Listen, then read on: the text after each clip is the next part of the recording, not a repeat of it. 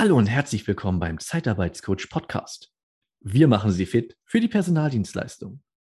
Ich heiße Patrick Reiner und in dieser Folge spreche ich mit Wolfgang Röll von der EKF Finanz Frankfurt GmbH über das Thema Factoring für die Personaldienstleistung. Hallo, Herr Röll. Hallo, schönen guten Morgen, Herr Reiner. Dankeschön, dass Sie sich die Zeit genommen haben und lassen Sie uns direkt starten mit Ihrem persönlichen Werdegang. Ja, also ich habe nach zwei Ausbildungen Betriebswirtschaft studiert mit dem Schwerpunkt Innovations- und Umweltmanagement in Mainz und habe im Anschluss, also ab Mai 94, äh, ein einjähriges, ein einjähriges Trainee bei der Heller Bank AG, so ah. hieß die damals, mhm. ähm, später GE Capital Bank, heute Tagung Commercial Finance, absolviert, um anschließend ja. dort als Regionalleiter tätig zu sein. Ja ich habe dann einige Jahre später das Thema externe Kommunikation noch dazu genommen und war dann vom Prinzip her zwölf Jahre dort tätig. Wow. Äh, bin 2006 zur Postbank Factoring gewechselt nach Bonn und habe dann ein Jahr später schon bei Close Brothers Factoring GmbH in Mainz die Vertriebsleitung übernommen. Da war ich so knapp viereinhalb Jahre, ehe ich dann im April 2011 zur EKF Finanz Frankfurt GmbH gewechselt bin und dort als Leiter die Themen Marketing und Vertrieb übernommen habe. Also, liebe jetzt in dem Fall Zuhörer und Zuhörerinnen, ein absoluter Profi im, Bereich Factoring. Ähm, wir kommen auch gleich zum Thema Personaldienstleister, aber vielleicht im Vorfeld ähm, können Sie uns mal Informationen auch zu der EKF Finanz Frankfurt GmbH geben. Also die EKF Finanz Frankfurt ähm, ist heute ein modernes Finanzdienstleistungsunternehmen, 1927 gegründet worden, allerdings mhm. als Handelshaus. Mhm. Ähm, wir liegen im Rhein-Main-Gebiet, also zwischen Wiesbaden und Frankfurt und haben in Anfang der 2000er die Entwicklung hin zum Finanzdienstleister vollzogen und sind heute in den Bereichen Zentralregulierung und Factoring zu Hause. Wow. Wir wollen auch gar nicht so technisch werden ähm, und wir wollen natürlich auch die, unsere Zuhörer und Zuhörerinnen auch direkt abholen. Ähm, der, die Verbindung zur Zeitarbeit. Ähm, wie kam das ein Stück weit, dass die, dass die Zeitarbeitsbranche, die Personaldienstleistungsbranche für Sie überhaupt interessant wurde oder andersrum? Also wir als Factoring-Unternehmen sind ein bisschen unüblich sehr im Bereich Dienstleistungen unterwegs. Das hat auch mit unserer Historie zu tun. Wir haben angefangen mit dem Bereich Transport und Logistik. Ja. Äh, und wir, da wir uns in Dienstleistungen wohlfühlen, haben wir ähm, auch das Thema Personaldienstleistung relativ schnell für uns entdeckt. Mhm. Ich kenne ja EKF schon seit 2011. Ja. Ähm, nee, Quatsch, seit 2011 bin ich dort tätig. Äh, ich kenne äh, EKF schon seit 1999. Weil, das ist ein Unterschied.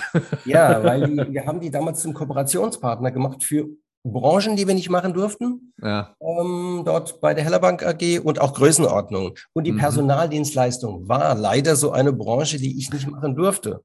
Das ja. heißt, und ich hatte damals nicht wenige Anfragen, die hat alle EKF von mir bekommen. Warum durften Sie die nicht machen? Ähm, ja, das, die Zeitarbeitsbranche war quasi Teufelszeug.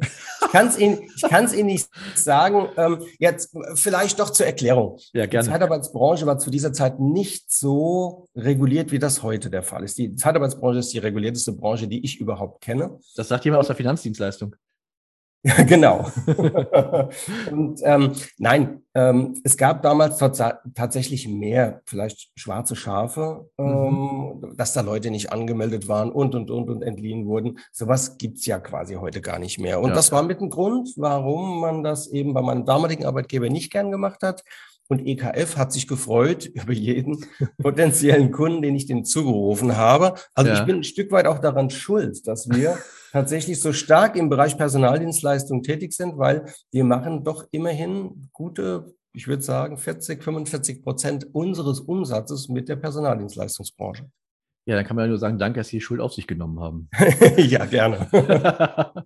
ähm, zum Thema Factoring für die Personaldienstleistung vielleicht um alle mit auch mal abzuholen, was ist überhaupt Factoring und was bedeutet das? Also Factoring, ähm, beim Factoring verwandeln wir Außenstände äh, in Außenständen gebundenes Kapital in sofort verfügbare Liquidität. Das okay. ist ja relativ, das ist ja relativ einfach. Wir kaufen die Forderungen. Der Kunde muss normalerweise ähm, ja 30, 60, 90 Tage warten, bis der Debitor bezahlt. Mhm. Ähm, von uns bekommt er das Geld eben innerhalb von 48 Stunden und ist oh. dann eben in der Lage, im Falle der Personaldienstleistung, die Löhne, BG, äh, Finanzamt, Krankenkassen zu bezahlen, ohne darauf angewiesen zu sein, dass sein Kunde pünktlich zahlt. Das heißt also, ist es ähm, eine Forderungsabtretung oder ist das schon wieder was anderes? Die Forderungsabtretung ist die Voraussetzung für das Factoring. Mhm. quasi eine, die Banken sagen Globalsession. Ähm, also die Forderung wird an uns abgetreten. Wir kaufen die Forderung an mhm. und bevorschussen die. Der Vorteil, den der Kunde diesbezüglich hat, ist nicht nur die Liquidität, sondern ähm, im Falle des Ankaufs ähm, ist auch das Delcredere abgesichert. Das heißt, wenn die, die Bonität des Debitors gar nicht so gut ist, was er mhm. vielleicht als, als äh, Dienstleister gar nicht weiß, bekommt er auf jeden Fall sein Geld von uns, weil wir die Forderung gegen Ausfall absichern. Ja. Sehr gut. Jetzt zu den Vor-, Vor und Nachteilen werden wir gleich auch nochmal explizit kommen. Und das ist auf jeden Fall schon mal ein guter Hinweis, das sollten wir mal im Hinterkopf behalten. Ähm, welche Voraussetzungen muss denn der Personaldienstleister und gegebenenfalls dann der Auftraggeber eigentlich noch ähm, ja, bringen?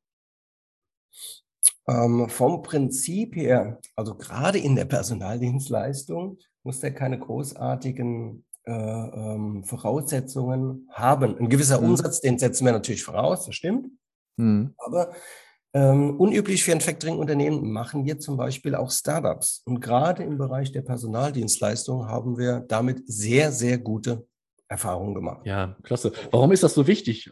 vielleicht das auch nochmal, noch mal vielleicht auch für die Praxis einfach. Es ist ja nun mal so, am, für je, der Personaldienstleister äh, muss ja, das hatten Sie auch gerade schon mal angedeutet, hat ja schon Kosten, bevor vielleicht Geld eingeht.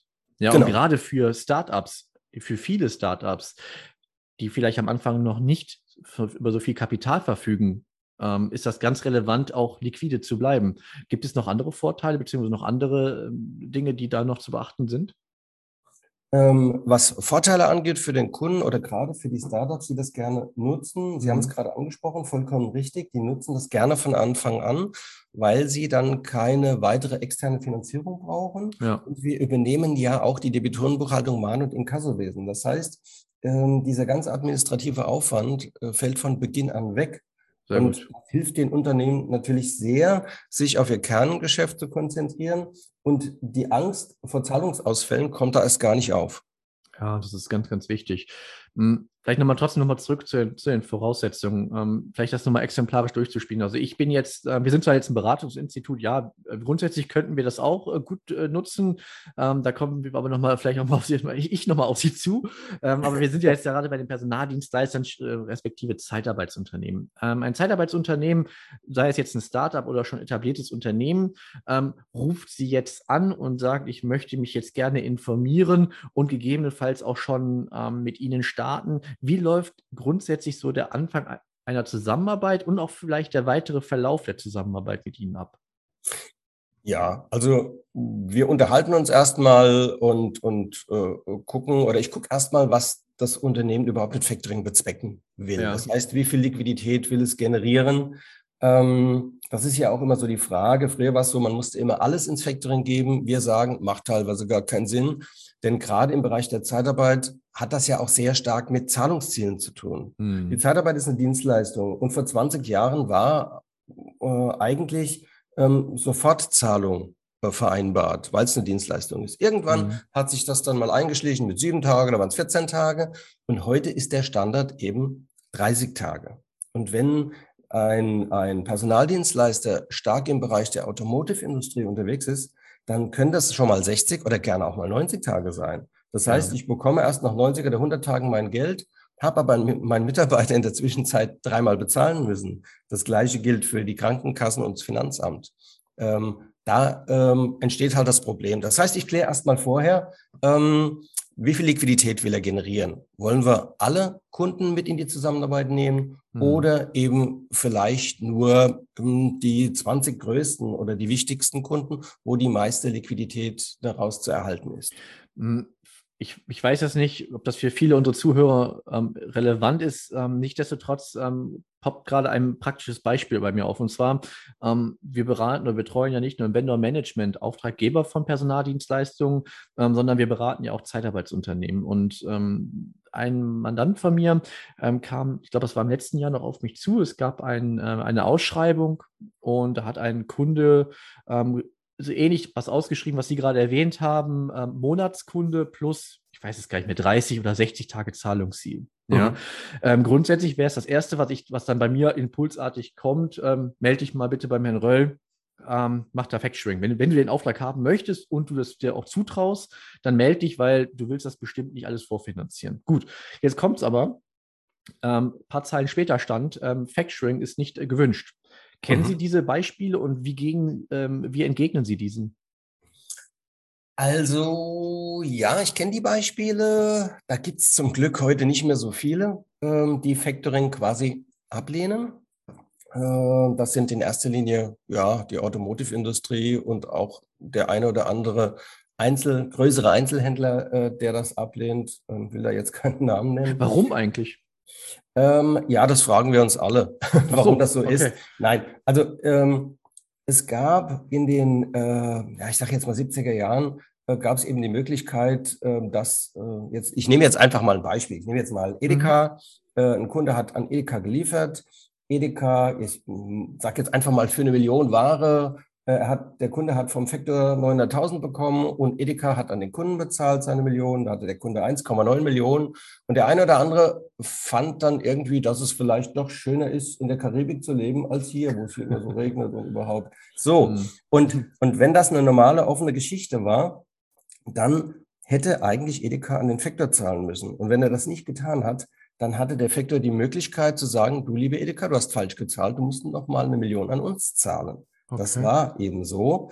Ähm, dann gab es eine Änderung im HGB, ähm, die das quasi ausgeschlossen hat und dann wiederum eine Änderung, damit die, die äh, Factoring-Branche nicht komplett zusammengebrochen ist, will heißen, ähm, der, der Debitor kann Factoring ausschließen, ja, ähm, beziehungsweise er kann schuldbefreiend an den Lieferanten zahlen. In dem Fall hier an den, Ent, an den Verleiher. Mhm. Ja. Äh, und damit ist die Gefahr eigentlich gebannt. Nichtsdestotrotz gibt es einige, die das nicht wollen. Die meisten wollen eigentlich nur zustimmen und informiert sein.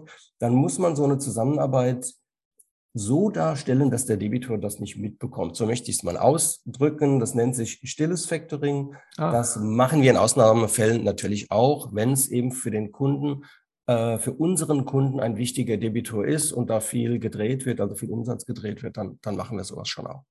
Mhm, das ist, ähm, auch wenn das vielleicht sehr im vollkommen ein guter Hinweis, den werde ich mir definitiv mal abspeichern, ähm, vielleicht für das eine oder andere Beratungsmandat. Aber grundsätzlich, ja, vielleicht führt ja auch dieser Podcast dazu, ähm, dass halt auch Unternehmen sich doch dann noch weiter öffnen, diese Restriktion weglassen, weil Sie ja schon gerade sagten, der Markt ist eh schon reguliert genug und wenn man jetzt sogar noch gefühlt im operativen Geschäft da auch nochmal, ähm, was, was die Zahlungen anbetrifft, regulieren, kundenseitig wird es ja dann noch schwieriger. Ne? Wir reden ja eh schon von Arbeitskräftemangel. Äh, und wenn es jetzt schon an den Themen jetzt auch noch hapert, ähm, dann wird es ja noch schwieriger, Personal vorzustellen. Ja, ja das ist absolut richtig. Mhm. Vielleicht abschließend zu den Voraussetzungen. Also, ich habe jetzt für mich herausgehört, Sie führen ein Gespräch. Ähm, Sie gehen, Sie wollen Sie dennoch eine Schufa-Auskunft? Ähm, wollen Sie eine irgendwelche Gewerbe, Gewerbeauskünfte. Ähm, Sie haben ja das von Umsatzzahlen ja gesprochen. Also ähm, was dennoch, was sollte denn dennoch der potenzielle Kunde ähm, ähm, vorbereiten, wenn er sich mit Ihnen unterhält? Also es gibt natürlich eine ganze Menge Unterlagen, die wir brauchen, weil wir auch verpflichtet werden, von der BaFin gewisse Dinge einfach zu prüfen. Ähm, aber im Erstgespräch geht es einfach mal darum zu eruieren, was will der Kunde, was können wir für den Kunden tun, das bespreche ich mit ihm. Wenn ich die Zahlen habe für ein Angebot, und das sind eigentlich eine Umsatzforderungsbestand, Anzahl der Kunden, Anzahl der Rechnungen, die in eine Zusammenarbeit eingebunden werden sollen, ja. ähm, dann kann er von mir schon ein unverbindliches Angebot erhalten. So. Und dann spricht man eigentlich darüber, passt das oder passt das nicht? Und dann setzt man sich persönlich zusammen oder heute auch via Zoom-Konferenz beziehungsweise Videocall und dann spricht man die Dinge einfach mal über eine Stunde, anderthalb, zwei komplett durch. Mhm. Äh, und im Nachgang ähm, erhalte ich dann eben Unterlagen vom Unternehmen, sei es die letzte Bilanz, ähm, eine aktuelle BWA, offene Postenliste der Debitoren, solche Dinge einfach aus Zahlenwerk, was ich prüfen muss und im Nachgang auch Sachen wie ein Handelsregisterauszug oder ähnliche Dinge. Perfekt. Ja, würde ich mal sagen, das Thema haben wir abgehakt. Ähm, ich glaube, da kann sich jetzt jeder schon mal darauf vorbereiten, was ja auch eigentlich üblich ist. Ich sag mal, wenn man einen Leasingvertrag abschließt oder sich an sich mit einem Kreditinstitut auseinandersetzt, ist das ja bei Ihnen, was Sie jetzt benötigen, ähm, legitim und auch üblich. Sehr gut. Ganz genau. Hm, wir haben ja schon, schon einige Male schon über schon mal gewisse Vorteile angerissen. Also wir haben über das Thema, ich nenne es mal ähm, ähm, Sicherung der Liquidität, hätte ich jetzt mal schon mal genannt. Ähm, Sie haben schon mal das Forderungssplitting, das ne, habe ich jetzt mal so für mich herausgehört. Das heißt, ich ich bin nicht, ich bin nicht ähm, gezwungen, jede Forderung an Sie abzutreten, sondern wir können das im Vorfeld besprechen. Habe ich das richtig verstanden? Ja, ähm, wobei wir das dann nicht auf die einzelne Forderung abstellen, sondern wir stellen ab auf den Kunden. Das heißt, okay. Kunden beziehen wir in der Zusammenarbeit genau. ein.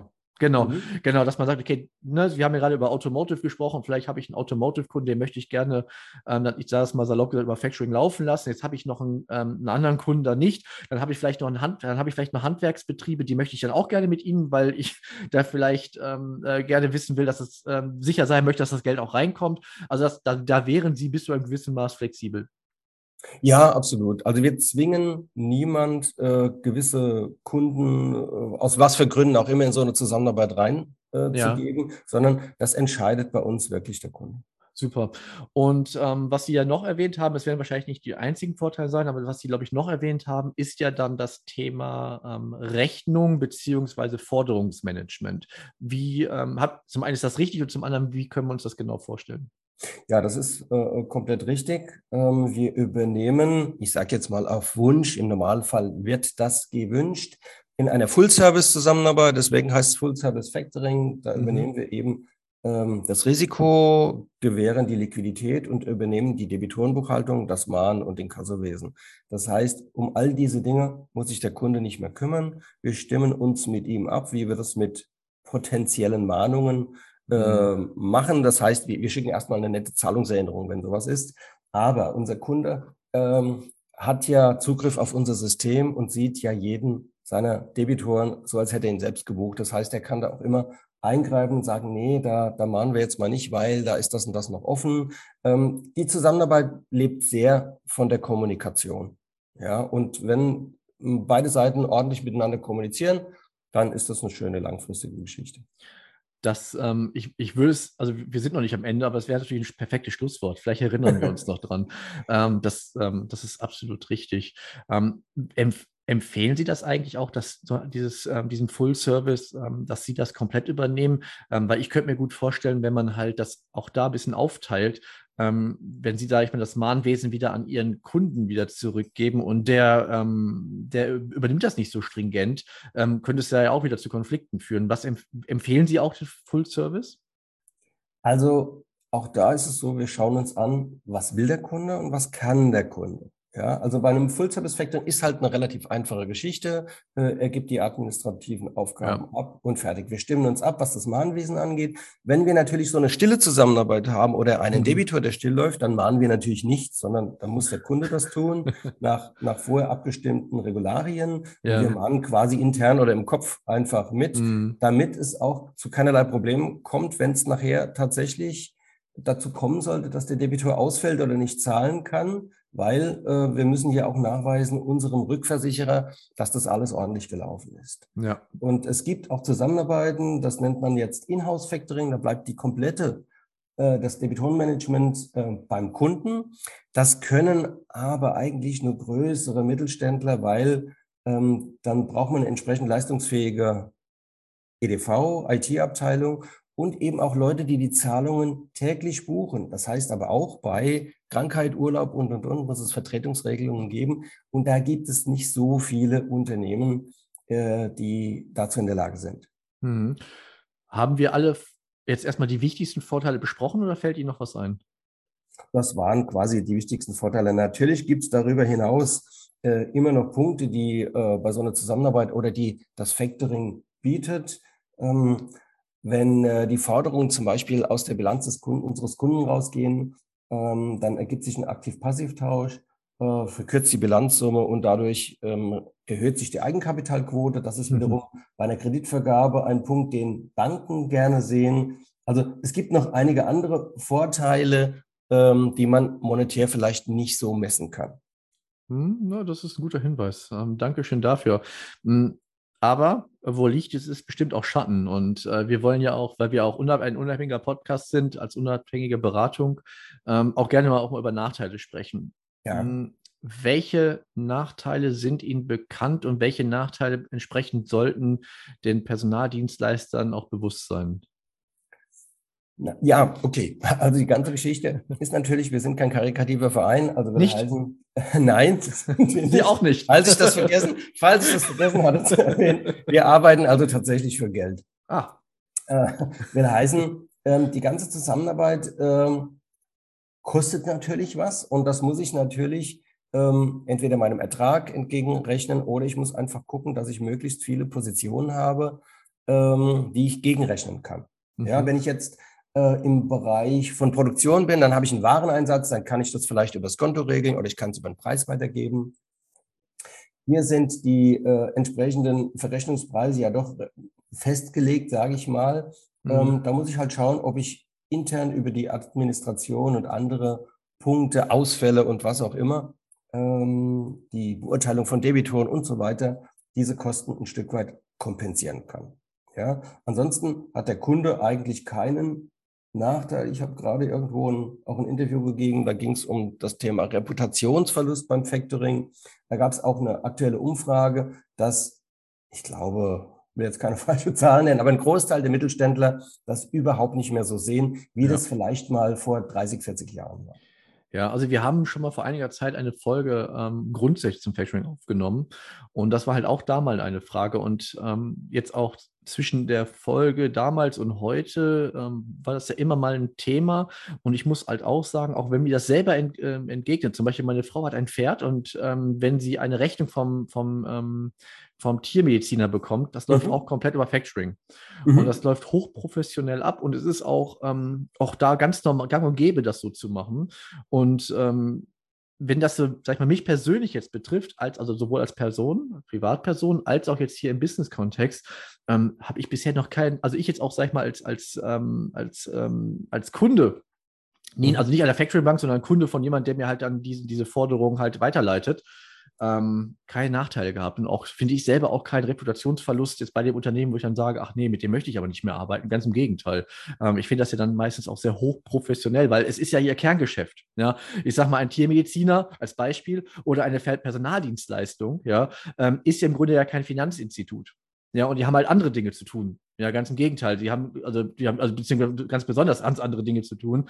Und da ist es natürlich dann doch vielleicht nicht schlecht, mit, mit einem Profi zusammenzuarbeiten, äh, der sich dann halt um zum Beispiel die Liquiditätssicherung kümmert.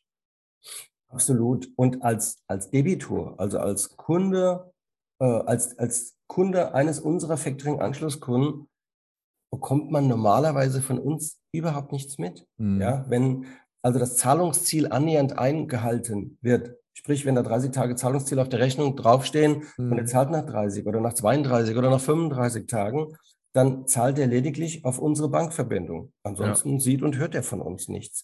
Ja. Lediglich, wenn es tatsächlich mal dazu kommt, dass das Zahlungsziel um 10 Tage überschritten wird, dann bekommt er von uns eine nette Zahlungserinnerung. Sowas kann ja auch mal vorkommen. Also das ist ja auch gar kein Ding. Aber im Normalfall ähm, bekommt er von uns nichts mit. Und wir sind ja auch nur der Dienstleister des Personaldienstleisters. Ja. Sprich, wir stellen uns ja gar nicht zwischen die äh, Kundenbeziehungen dort, sondern wir versuchen einfach, äh, da was zu, zu optimieren im, im Zahlungsablauf. Ja, und dann übernehme ich dann das doch direkt schon und ansonsten einfach miteinander sprechen. Das ist im, ähm, im richtigen Leben genauso Genau. ähm, wie bei unserem heutigen Thema. Ähm, wenn man mit Ihnen sprechen möchte, mit Ihnen und Ihren Kolleginnen, wie kann man Sie und Ihre Kollegen, Kolleginnen kontaktieren und erreichen? Also man erreicht uns natürlich über, über Telefon, über E-Mail und wer sowas noch besitzt, sogar auch per Fax. Die Gesundheitsämter sollten sowas, sollen sowas noch haben, habe ich mir sagen lassen. Die, die, ja, das habe ich auch gehört. Aber ähm, unsere Kontaktdaten sind äh, auf unserer Website www.ekf-frankfurt.de ja alle zu finden. Da ist auch meine Telefonnummer, E-Mail-Adresse drauf und es gibt auch ein eigenes Kontaktformular auf der Seite. Aber natürlich sind wir oder ich im Speziellen auch über die sozialen Medien wie LinkedIn oder Xing erreichbar. Ja, perfekt. Wir werden alle Kontaktmöglichkeiten im Beschreibungstext mit verlinken und äh, wir freuen uns äh, über jeden Kontakt, der darüber entsteht. Ich habe mich jetzt gefreut, nochmal im Speziellen mit Ihnen zu sprechen und über das Thema noch mehr zu erfahren. Äh, wir werden ähm, auf jeden Fall all unsere Kunden darauf nochmal darauf hinweisen, als auch die Personaldienstleister, die mit uns zusammenarbeiten, dass das definitiv ein wichtiges und probates Mittel ist, was dann doch sehr einfach zu sein scheint und äh, wünschen da auch, äh, würden uns dann auch freuen, Kontakte da auch ähm, vorstellen zu können. Ich danke Ihnen für Ihre Zeit, wünsche Ihnen weiterhin viel Gesundheit, weiterhin viel Erfolg und hoffentlich bis bald, Herr Röll. Ja, danke schön, Herr Greiner. Gute Zeit für Sie. Dankeschön.